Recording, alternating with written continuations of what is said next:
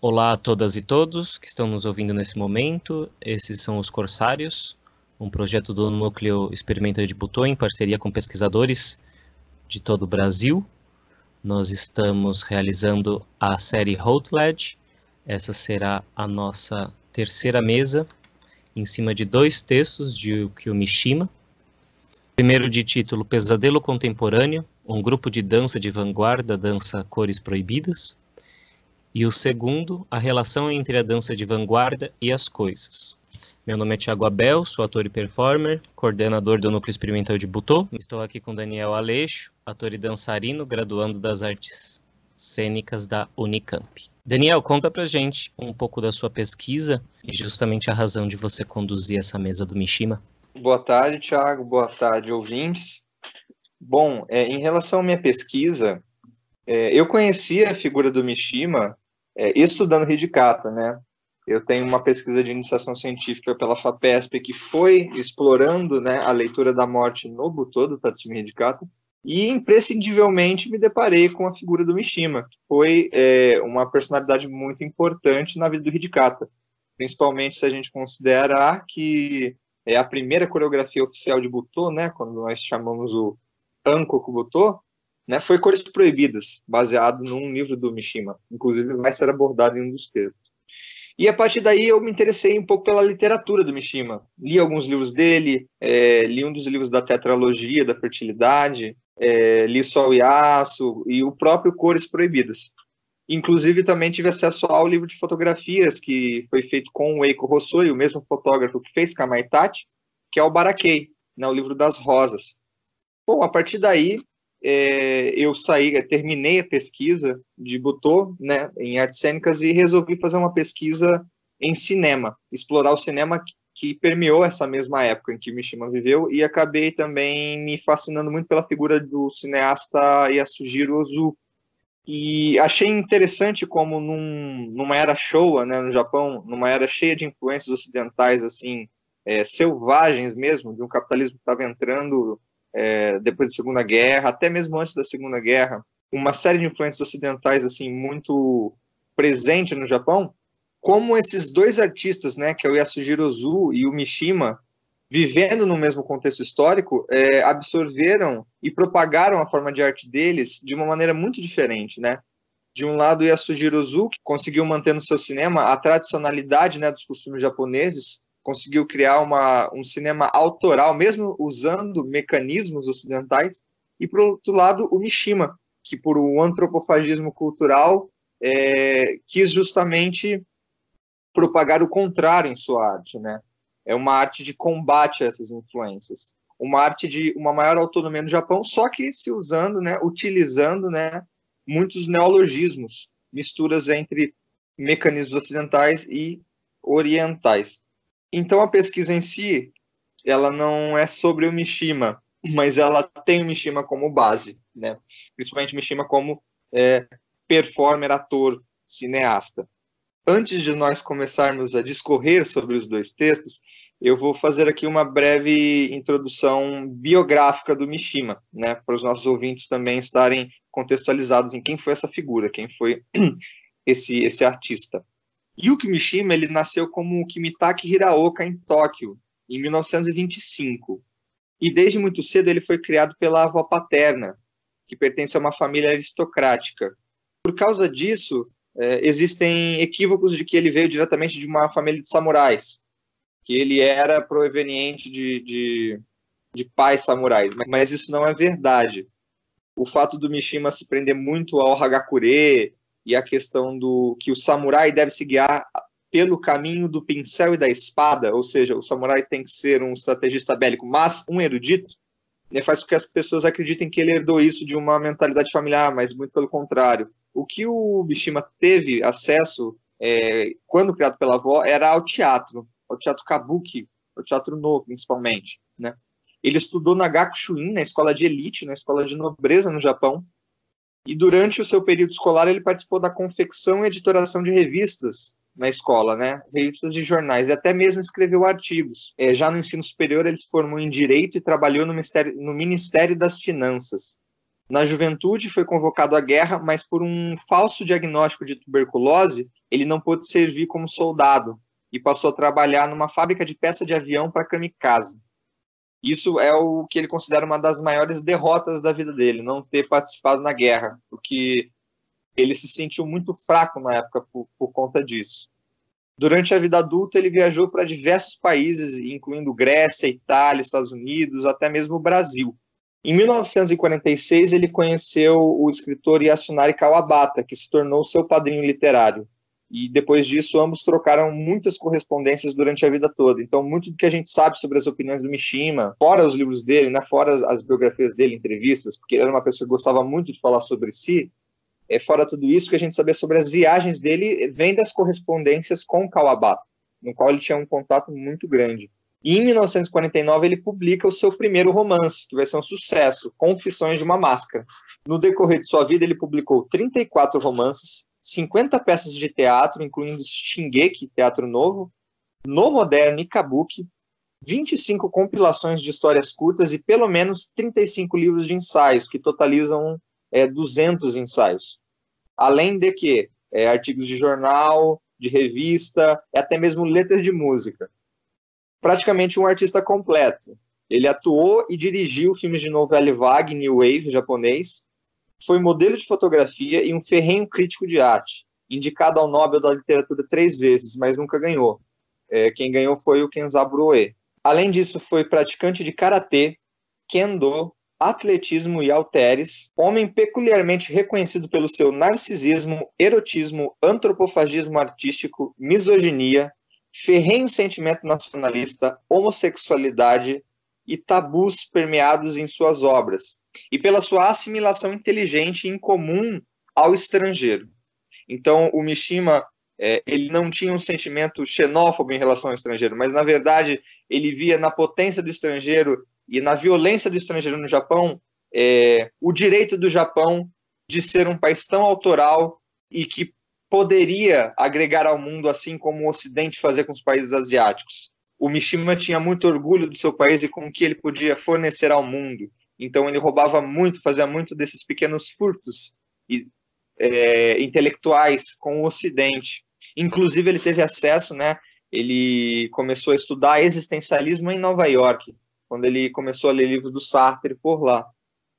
Na vida política, ele foi um ferrenho ativista nacionalista, porém não ligado à extrema-direita ou à sociedade socialista do Japão, dizendo por diversas vezes não se identificar com radicalismos, por mais que seus ideais tenham até hoje em dia sido mais assimilados pelos partidos e facções reacionárias. Fundou em vida o grupo miliciano Tatenokai, Sociedade do Escudo, em 1968, ele publicou o que viria a ser o seu texto testamento, que é Sol e Aço, que é praticamente um texto bibliográfico e que precede então o grande fato, o grande momento de 1970, quando aos 45 anos ele comete o suicídio após uma tentativa propositalmente inoperante de golpe em um quartel em Tóquio.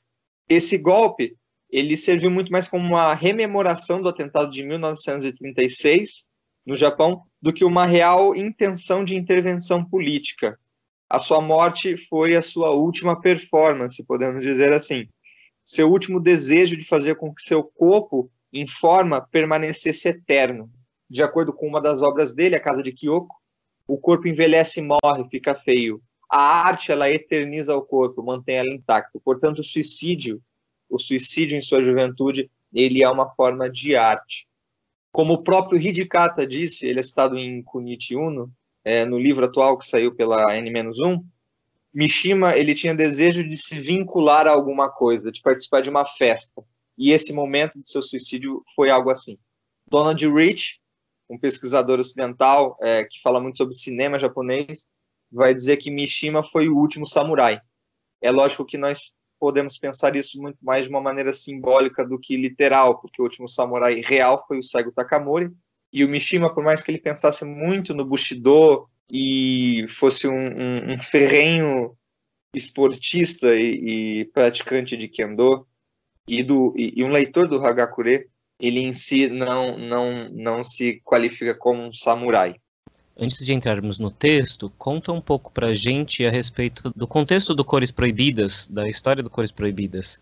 porque acredito que para o primeiro texto esse seja um ponto interessante de comentarmos com os nossos ouvintes, pensando justamente no, num trecho do Kunichiu no, no livro Ishikata Tatsumi, Pensar um Corpo Esgotado, tem um momento em que ele fala, né, abre aspas, Embora Cores Proibidas tenha sido uma inspiração significativa para Hidikata, este não necessariamente compartilhava a filosofia estética de Mishima. A motivação de Hidikata estava longe também das tendências da literatura de Mishima, fecha aspas. Mesmo assim, há um, um interesse muito direto do Hidikata chamar a atenção do Mishima para os trabalhos, e é justamente a respeito desses trabalhos que o Mishima já vai comentar nesse primeiro texto. Mas é uma história muito especial. E aí considero bacana a gente comentar sobre essa história.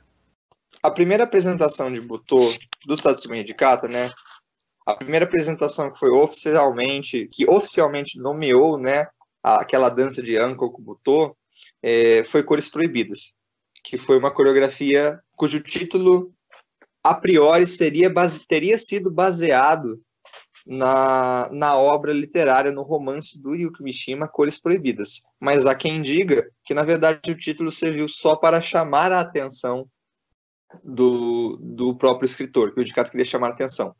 Visto que, pelo que nós sabemos é, de relatos de como foi a coreografia, o que Hidikata fez tinha muito mais relação com o livro Diário de um Ladrão, do Jean Genet. A questão da homossexualidade, dos tabus, da pessoa mais velha, da pessoa mais nova, por mais que isso tenha cores proibidas. E, e, o que foi né, o romance Cores Proibidas do, do Mishima? O Mishima, em primeiro momento, numa viagem da Grécia, ele diz que quando ele viu as esculturas gregas, as esculturas nudistas dos gregos, e o sol batendo nelas, é, foi quando ele começou a dar uma atenção à beleza do corpo. Né? O Mishima era uma pessoa que diz que o corpo dele foi corrompido pelas palavras e que ele precisava desaprender isso ele precisava voltar a fazer com que o corpo falasse pelo corpo só. E ele viu o ideal grego nisso, um, um corpo que falava pelo próprio corpo e não um corpo que falava pelas palavras. Né? E Cores Proibidas carrega uma essência de beleza que o Mishima, é, que assombrou o Mishima, vamos dizer assim, porque a beleza nessa obra de Mishima era uma coisa muito cruel, e o que fala, né? Cores Proibidas. Qual é a história de Cores Proibidas? Cores Proibidas conta a história de um escritor muito famoso que se apaixona por uma garota mais nova, uma estudante, né? Mas depois ele descobre que ela, essa estudante ela namora um garoto e ele se sente um pouco mal por isso, porque ele acaba se apaixonando por ela aos poucos. Só que ao ver esse garoto, quando ele olha esse namorado dela, ele vê que é um fisicamente uma pessoa que ele nunca tinha visto na vida. Ele tem um padrão de beleza superior. Ele tinha uma uma uma ele carregava no corpo dele toda a potencialidade de uma beleza que nem um japonês teria. Ele é comparado a uma figura grega, uma figura mitológica que é o Endymion. Só que esse garoto confidencia a ele que é homossexual, que não se sente atraído por mulheres. E o escritor ele fica fissurado com isso, porque como é ser uma pessoa que é tão bela, que atrai todas as mulheres do mundo, só que ele mesmo não sente atração por mulheres, e como ele pode ser usado como uma arma. Então esse escritor resolve usar esse jovem como uma arma.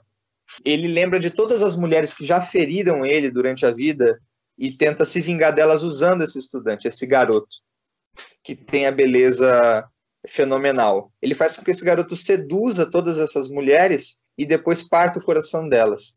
E com o passar, o decorrer da história, isso vai acontecendo, né? Esse garoto ele vai se envolvendo com essas mulheres sem sentimento algum e faz com que elas se apaixonem por ele cada vez mais e no final ele as golpeia, ele faz algo que as ofende profundamente ou a, a, a, as magoa. E isso vai fazendo com que esse jovem é, forme em torno dele, na verdade, uma indiferença em relação ao mundo. Ele em si se torna uma beleza que é intocável, que ela afeta a todos, mas não se sente afetada por nada. E isso, para aquele escritor, seria a beleza absoluta. Seria algo que não se importa com as coisas do mundo porque já é bela em si. Então, o Yuki Mishima, ele traz muito da ideia de, de como a beleza ela pode ser cruel, de como a beleza, o ideal da beleza é algo que a gente sofre para chegar, que a gente sofre para tocar, que a gente é, sofre para um dia conseguir ter contato, mas ela em si não se importa em chegar até nós. Nós fazemos o esforço para ir até ela.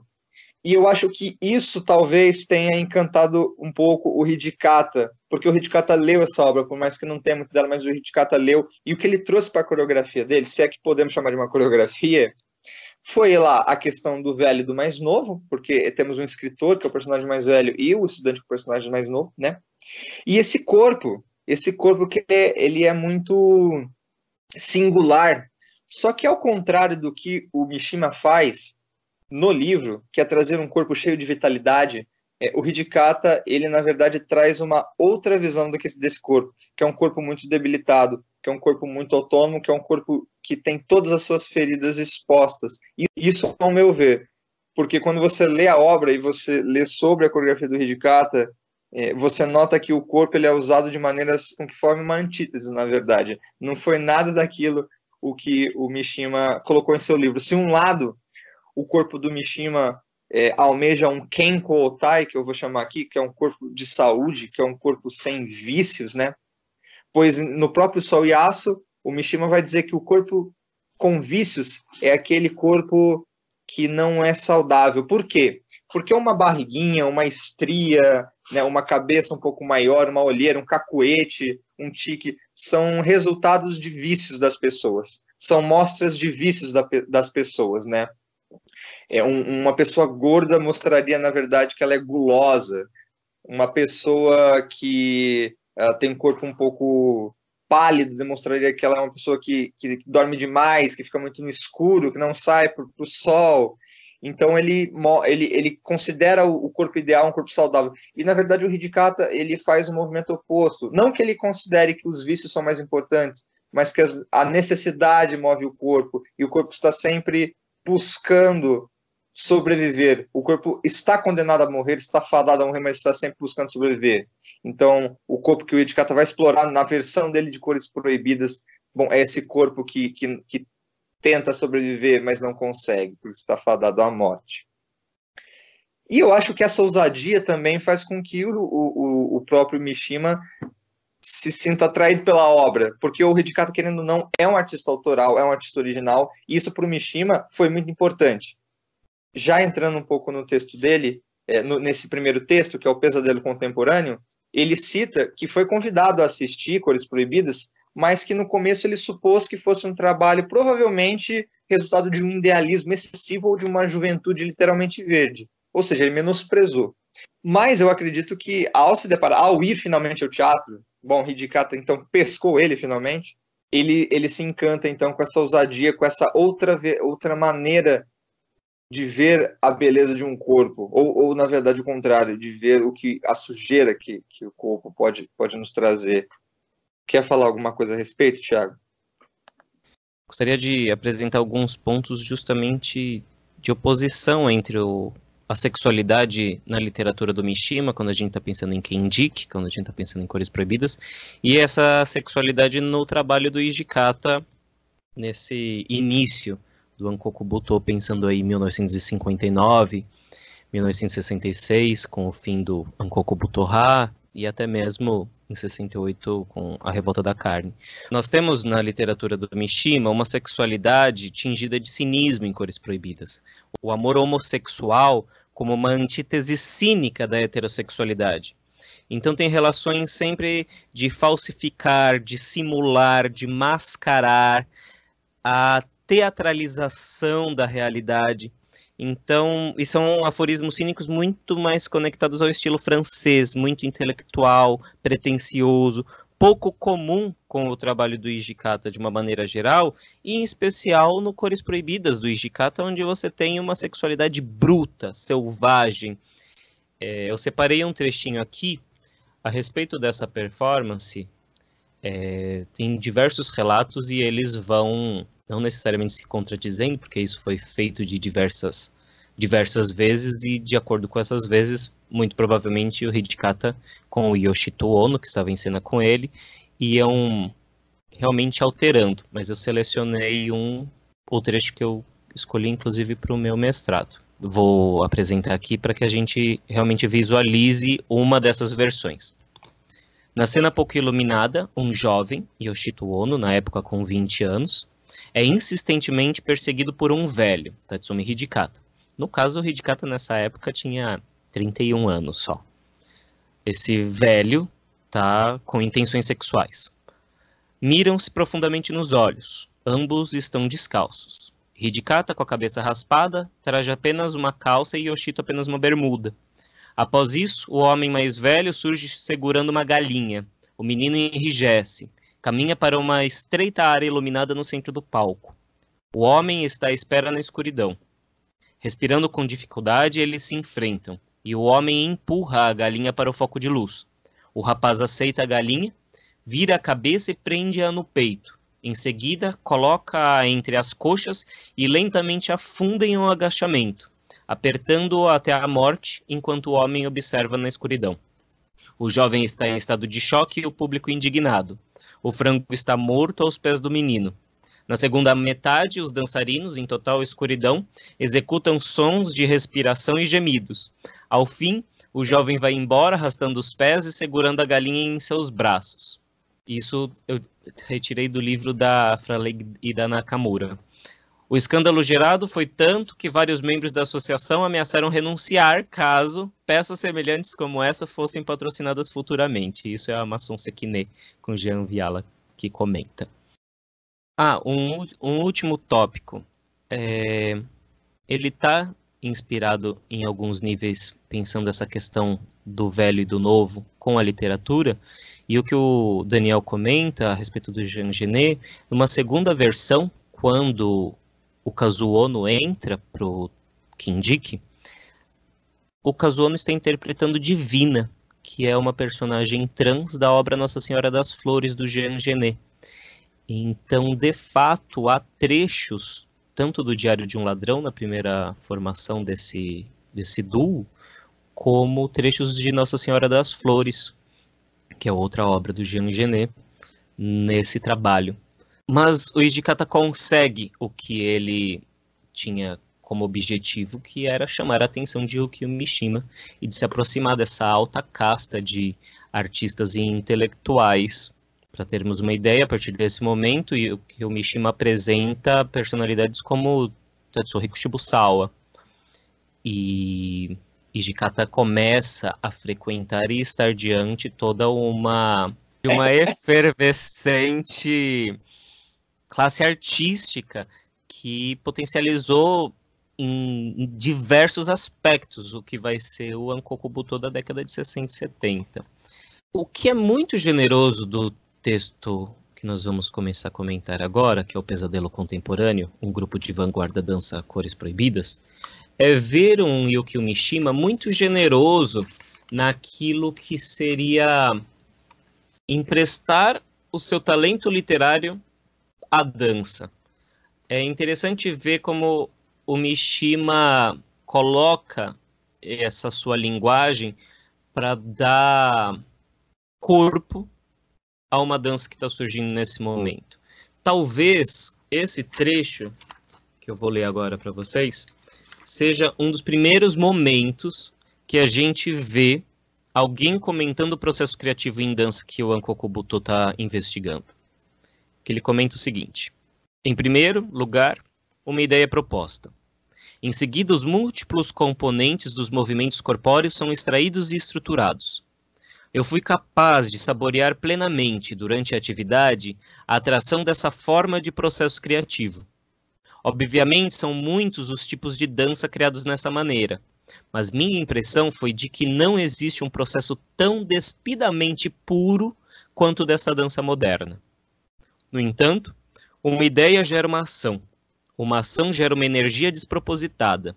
E essa energia retorna à ideia, enriquecendo-a de tal maneira que ela se reparte e se desenvolve. Nesse momento, consegui entender o, inter... o interesse musical profundo e verdadeiro do extenso processo criativo que relaciona cores proibidas e Black Point. tenho a sensação de que não há nada mais interessante na dança artística de Tóquio atualmente. É muito interessante a gente perceber como esse se despir que o, o Yuko Mishima fala no texto, ele, fa, ele recorre né, àquilo que o Mishima fala sobre um corpo feito de palavras. Inclusive, em uma outra parte do texto aqui do Pesadelo, ele diz que uma vez que a criatividade deles reside nos movimentos variados do corpo e não das palavras. Ou seja, ele é um corpo que ele encontra o desequilíbrio dele dentro de si e não na artificialidade das coisas. Né? Que é o primeiro ponto que eu acho que encanta, que encanta não, que assombra, que eu acho que é a melhor palavra, assombra o Mishima ao, ao ver a dança. Que é, primeiro, como o Hidikata consegue, né, a partir de uma obra literária é, super extensa, né? Cores Proibidas é uma obra literária escrita de uma maneira que você percebe que o Mishima teve um cuidado nas mínimas palavras para colocar lá, porque é, é, cada frase, cada página é uma poesia ali dentro. É uma poesia violenta, uma poesia grotesca, mas é uma poesia. E como o Hidikata, na verdade, pega aquele calhamaço de papel e transforma, na verdade, numa coisa que só o corpo diz. E transforma num corpo. E não se utiliza de nada do que o texto fala mesmo o texto estando ali no título só. Ou seja, um desvínculo né, do corpo palavra e uma entrada no corpo carne, que na verdade a gente vai ver maturado isso lá em Nikutai no Hanan, na Revolta da Carne. Mas aqui nós já vemos aqui um ponto importante, uma iniciação. O Mishima ele diz que o, o, desequilíbrio da dança clássica ele vem de métodos artificiais, né? Seja o figurino, no balé uma sapatilha de ponta, e como a dança moderna, na verdade, não a dança moderna, mas a dança do Hidikata, né, o que o Hidikata vai fazer dentro dessa subvertente da dança moderna, é, vai ser encontrar esse desequilíbrio, na verdade, dentro do próprio corpo, né?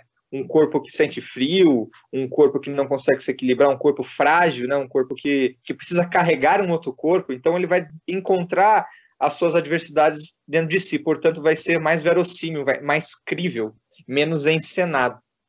E o outro ponto é que Cores Proibidas, ele também é, explicita as contradições entre o ser e as coisas, né? Então ele explicita como os nossos movimentos cotidianos, os nossos movimentos naturais, eles são domados, eles são falsos, eles são exercícios. E o que o Mishima vê ali, o que o Hidikata mostra, o que o Hidikata propõe para o Japão de sua época, é um corpo que não tem movimentos domados, que não tem movimentos falsos, que tem movimentos que são a partir do embate da necessidade com o desejo. Aqui no texto, nesse mesmo texto do Mishima, é, ele diz que, bom, no esporte, né, nos esportes, o poder ele concentra-se em concordância com o desejo.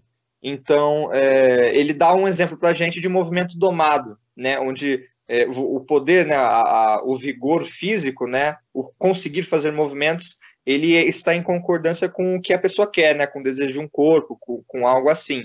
E como, na verdade, o que a gente vai ver na dança moderna, ou no o Anko Kubutô, é, o poder e o desejo são duas coisas que não combinam, porque o corpo do Butô, ele não tem poder de nada, no entanto, ele tem desejo de tudo. Ou seja, ocorre uma descontinuidade é, entre essas duas coisas, né? E outra coisa que ele cita é que, assim como a linguagem alfabética, a linguagem do corpo humano é significativamente restrita, o que faz com que nós tenhamos movimentos domados. Só que, ao contrário do que ele vê em Cores Proibidas, a... em Cores Proibidas, o corpo ele não tenta mentir a sua linguagem restrita, ele não tenta fingir que ele pode fazer muitas coisas, mas na verdade ele aceita a sua condição limitada e na verdade luta contra essas limitações, contra essa linguagem limitada. Né? Então seria também essa constante luta por sobreviver, essa constante luta pelo desejo, pela necessidade, por transcender a sua própria linguagem. E é justamente a vontade de transcender essa linguagem da dança, né, de transcender essa, essa definição de arte, que faz com que esse corpo tente lutar contra esse vocabulário, esse vocabulário restrito, né? Essas regras. Em relação ao segundo texto, que no título já está né, a, a sua, o seu conteúdo, as relações entre dança de vanguarda e as coisas, o Mishima ele vai falar que a partir de uma conversa com Tatsumi Hidikata, ele vai ter acesso a um esboço do que vai ser Sugar Candy, uma dança que o Hidikata vai fazer em 1961, que vai tratar, na verdade, de objetos e crianças, né? objetos e, e o universo infantil. Já no começo do texto, o Mishima já diferencia a dança de vanguarda com as danças clássicas. Ele vai usar o balé clássico, né, que é o padrão da dança clássica e ocidental, certo? E ele vai falar que o balé clássico ele é um, uma forma de arte moldada num formalismo e na aparência, ou seja, aquilo que a gente discutiu do desequilíbrio artificial. O balé clássico ele não explicita contradição entre o ser e as coisas. O balé clássico, pelo contrário, ele faz, ele nos faz imaginar que tudo aquilo é verossímil e que tudo aquilo se comunica, que aqueles figurinos, que aquela sapatilha, que aqueles cenários, né, que tudo aquilo é um universo natural, é um universo formalizado. E por ser formalizado, na nossa cabeça, a gente acredita naquilo, né?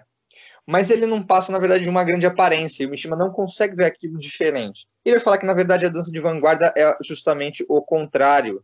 A dança de vanguarda é a coisa em si. A dança de vanguarda é a dança por ela mesma. E não é uma dança que tenta encenar uma vida natural, uma vida real, uma história. Até porque todos os movimentos do balé são muito diferentes do que um ser humano consegue fazer. Acho importante aqui é, reiterar a questão de que nós estamos diante uma manifestação artística que é antimimética, de certa maneira. Ela é. Nós não estamos falando de um de uma manifestação artística, de uma linguagem nas artes da cena, que está pensando em representar ou interpretar.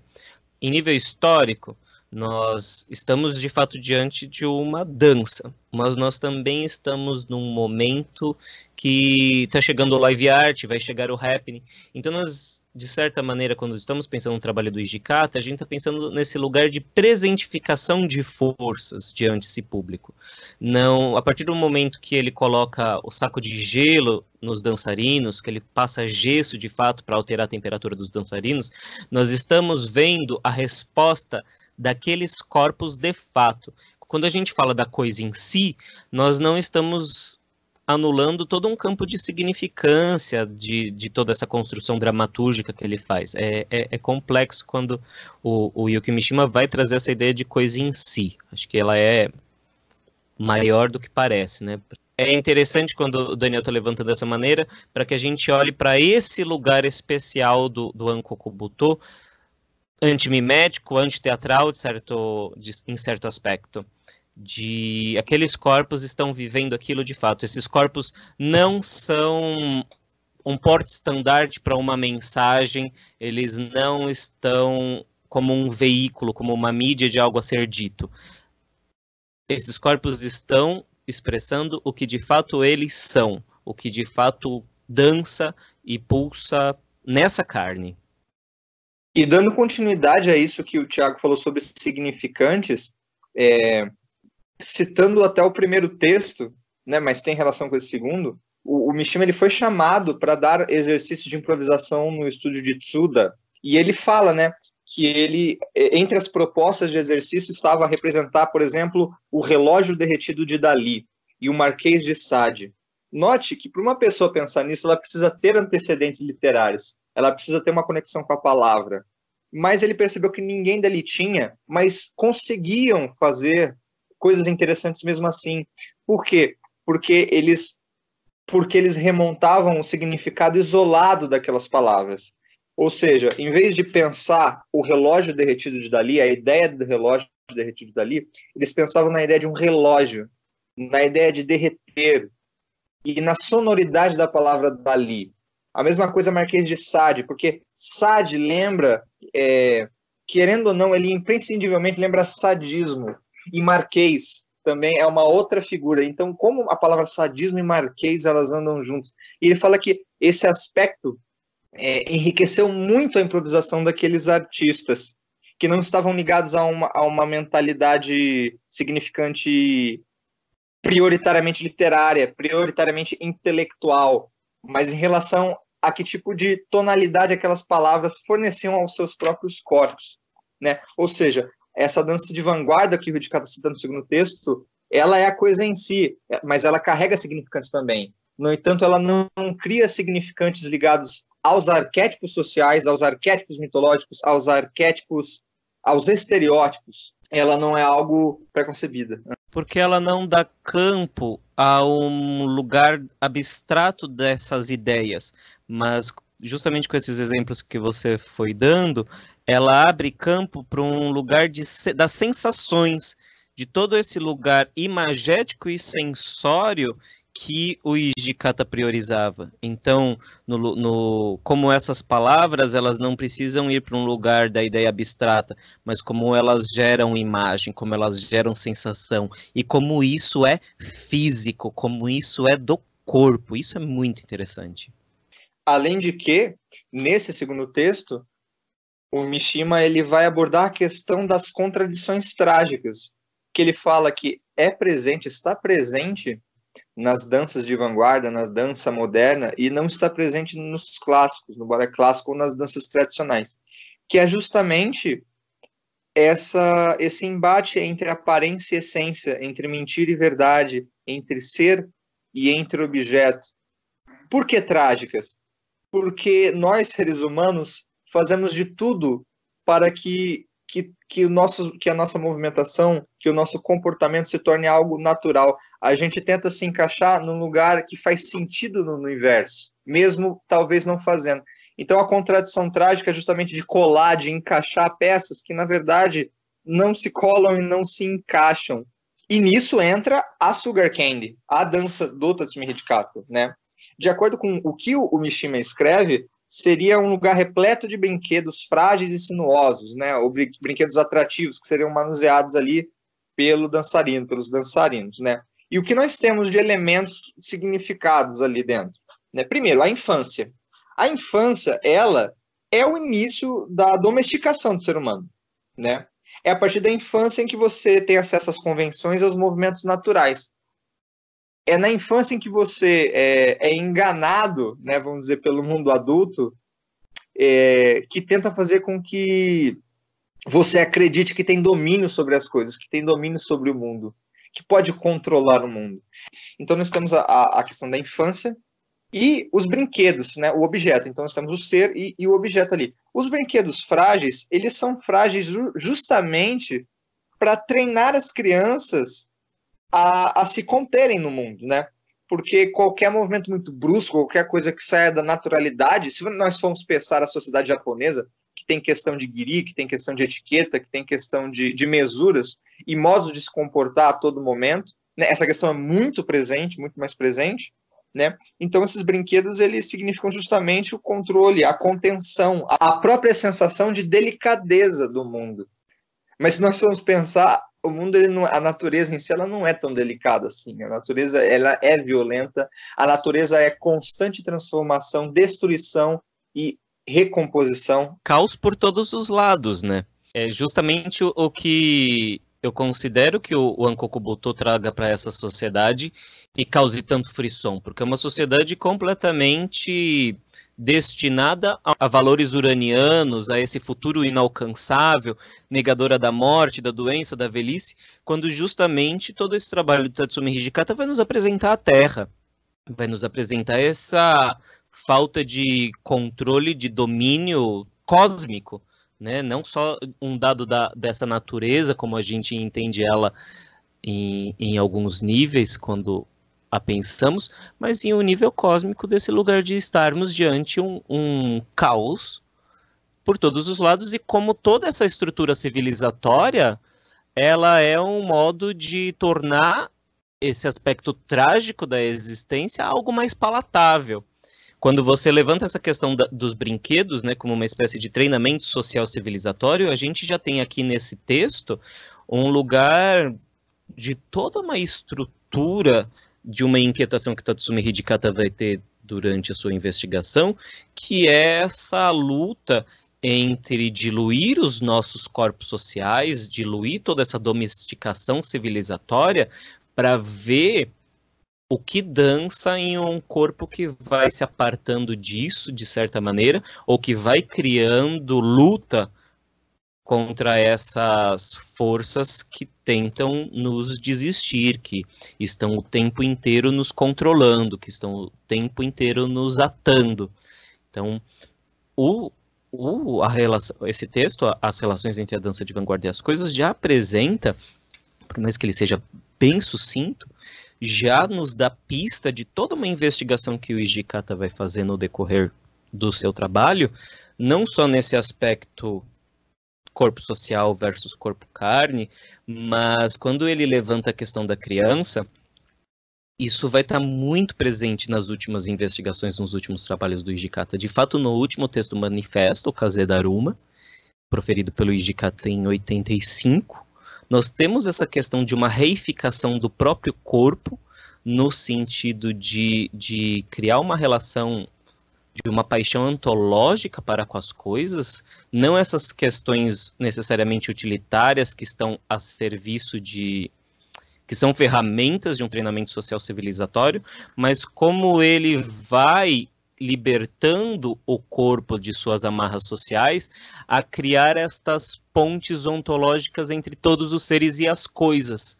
Como a partir do momento que o corpo do Ijikata e o corpo dos dançarinos de Butô conseguem se entender também reificados, coisificados, é, eles também conseguem criar uma ponte de pessoalidade, e isso não é antropocentrismo, é só realmente limitar-se à insignificância de, de ser matéria em um determinado tempo e um determinado espaço, assim como uma colher, assim como uma árvore, assim como um pedaço de, de vidro.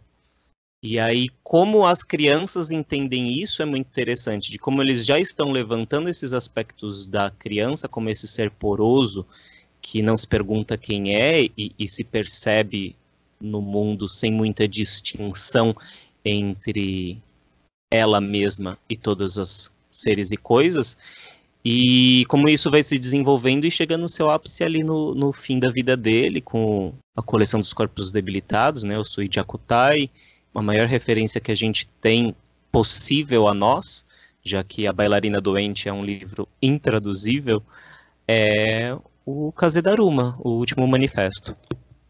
Tudo que você falou agora, é, eu, eu vejo aqui relações muito diretas ao trabalho do Mishima também.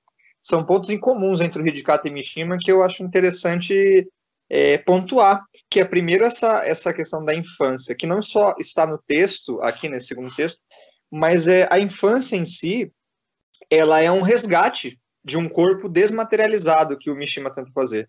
Porque na infância o Mishima ainda não tinha um corpo profanado pelas palavras. Né? Da mesma maneira que o, Hidikata usa a infância para evocar momentos muito importantes da vida dele, né?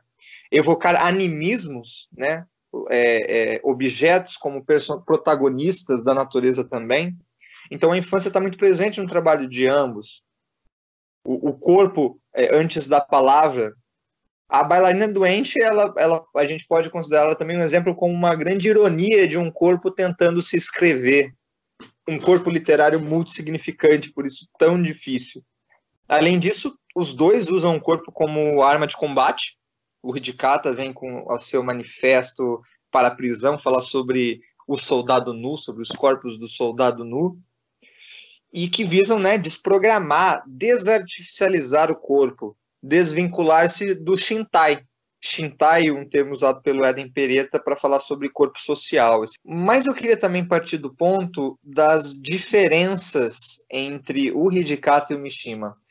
De que maneira eles, eles viam a dança, eles viam o corpo, né? de que maneira eles viam, de que maneira o viés deles para a arte estava diferente. Se para Mishima o sol era uma figura muito importante. Para o Hidikata, a gente pode perceber que são as trevas.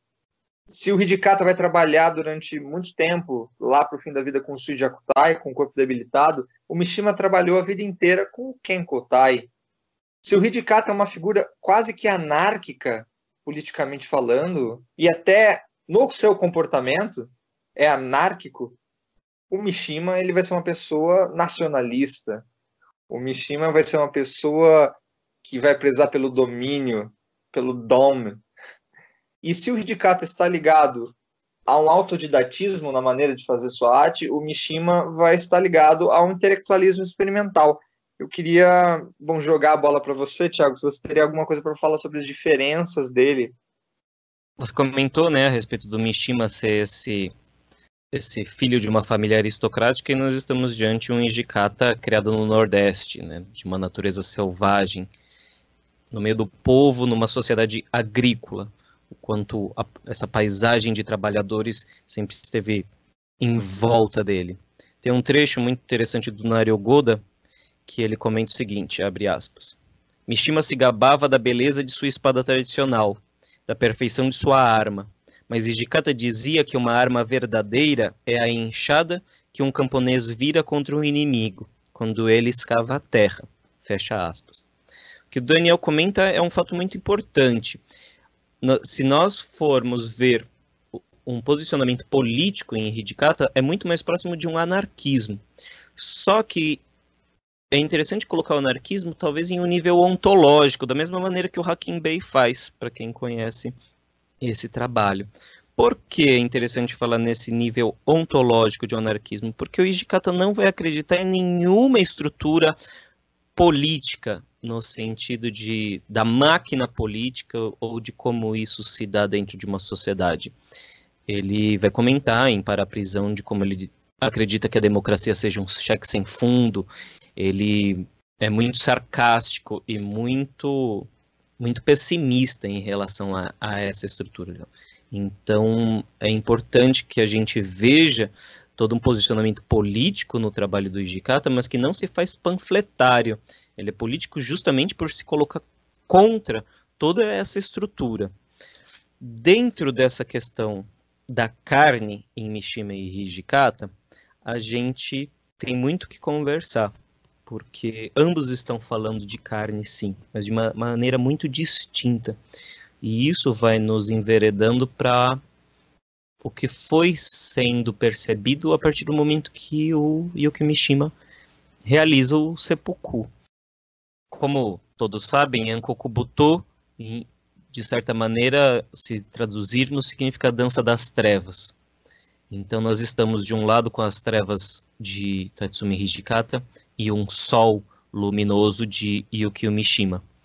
Nós estamos envoltos de uma poética que evoca a morte o tempo inteiro no trabalho de Tatsumi Hidikata. O que é curioso né, é que a partir do momento em que Sol Yasu é escrito, em 1968, é publicado em 68, mesmo o ano de A Revolta da Carne, a obra magna de Tatsumi Hidikata, nós, enfim, entendemos que, na realidade, quando Hidikata evoca a lama em sua dança e essas trevas, é justamente um lugar de vida. Como a morte em Tatsumi Hidikata, ela está num processo ininterrupto de nascimentos e mortes, e que vida é tudo isso. Como Tatsumi Hidikata em última instância, está falando sim à vida a todo instante. E como o sol em Yukio Mishima é, uma, é a morte.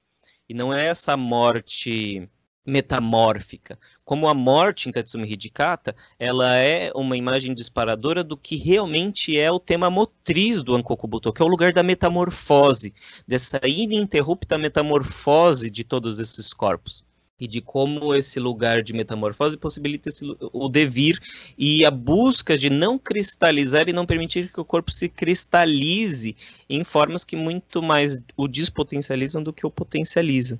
Esse sol e esse aço na, no trabalho do Mishima é o que o direciona em relação a esse, esse lugar de, de seu fim, de apartar-se da, da história, de permanecer belo, né? E eu vejo muita beleza nesse lugar de como, ao fim das contas, a, a, as imagens que nos arremeteria à, à morte são as da vida, e as da vida luminosa é um lugar de uma outra morte não tão bem quista pelo Hidikata, porque quando o Mishima se suicida, isso influenciou muito o Hidikata, por mais que ele não, não quis falar sobre isso. Ele não caiu bem, não foi algo que teve o apoio do Hidikata, que o Hidikata, que o Hidikata se colocou assim muito bem, é isso mesmo. Bateu para o Hidikata de uma maneira que no decorrer de poucas falas que ele teve a, a respeito disso, ele comenta que ele acreditava que o amigo ainda tinha muito a falar. Aí a gente vê o que há de artista no Hidikata, porque ele acredita que o trabalho artístico é capaz de afetar, é capaz de transformar as pessoas, porque ele ainda acreditava que o amigo tinha muito a acrescentar. Isso que o Tiago acaba de falar nos deixa mais claro ainda qual foi o verdadeiro objetivo dessa última performance do Yuki Mishima. Porque nós podemos considerar ela como uma última performance. O Mishima, ao escrever Sol e Aço, ele já tinha certeza de que iria se suicidar. Portanto, é um texto testamento, sim, e coloca então o Sol como essa esse símbolo nacional primeiro, porque a bandeira do Japão é o Sol, mas também como esse símbolo de morte, né, morrer sobre o sol escaldante. E em muitos momentos do livro, o, em muitos momentos do livro, Mishima cita os soldados na guerra sobre o sol. O Mishima acreditava que para fazer com que o corpo verdadeiro dele ganhasse forma, com que o corpo verdadeiro dele pudesse ver a luz do sol, ele precisaria tirar ele das profundezas das trevas que existem dentro dele. É lógico que nós vemos aí também outra ponta em comum com o Indicata, quando ele fala de pegar uma escada e descer até as profundezas do corpo. Mas ao contrário do Hidikata, que queria descer até as profundezas do corpo, o Mishima, na verdade, queria aparecer, queria que esse corpo saísse de dentro dessas profundezas e fosse iluminado. Ele usa a imagem da maçã, ele usa o corpo verdadeiro, a imagem do corpo verdadeiro, como o caroço da maçã. E que para e que para esse caroço poder ver a luz do sol, ele precisa é, se desvincular da carne da fruta. Ele precisa com que a fruta seja comida, ou seja, partida no meio, seja cortada. O que nos faz também pensar na espada cortando o abdômen do samurai no suicídio. Esse seppuku ele é muito imagético, ele tem muitos significantes que a imagem da maçã no livro nos proporciona. Como eu comentei na, sobre a obra literária Casa de Kyoko, que ele escreve, é, ele fala sobre a arte como imortalizadora da beleza do corpo, né?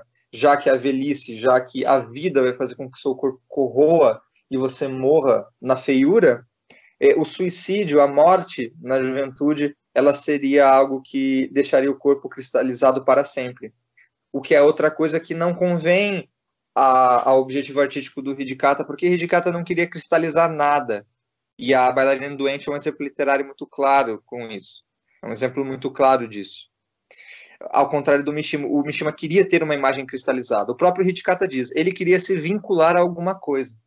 Se uma pessoa invade um quartel, sobe até o topo dele, faz um discurso na frente das pessoas, essa, esse cara quer ser reconhecido. Esse cara quer ter uma imagem né, vamos lembrar que o Mishima era uma pessoa extremamente narcisista. Nos livros dele, tem muito dele. Todo personagem é, um, é de certa forma, é um, um certo aspecto do Mishima.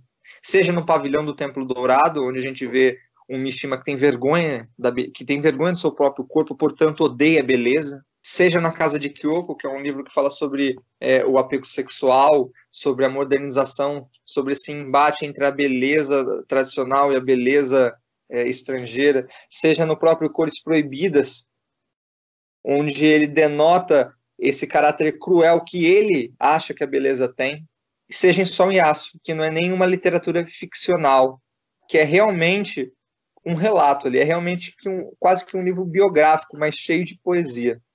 E essa cristalização desse corpo, desse corpo saudável, desse corpo no, no, auge de sua vida, né? O Mishima morreu aos 45 anos, ele acreditava que depois dos 40 anos o corpo só tinha a definhar.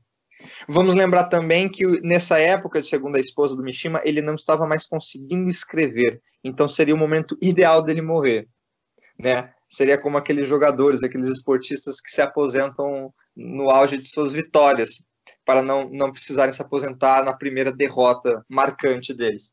E isso remete ao Kenkotai.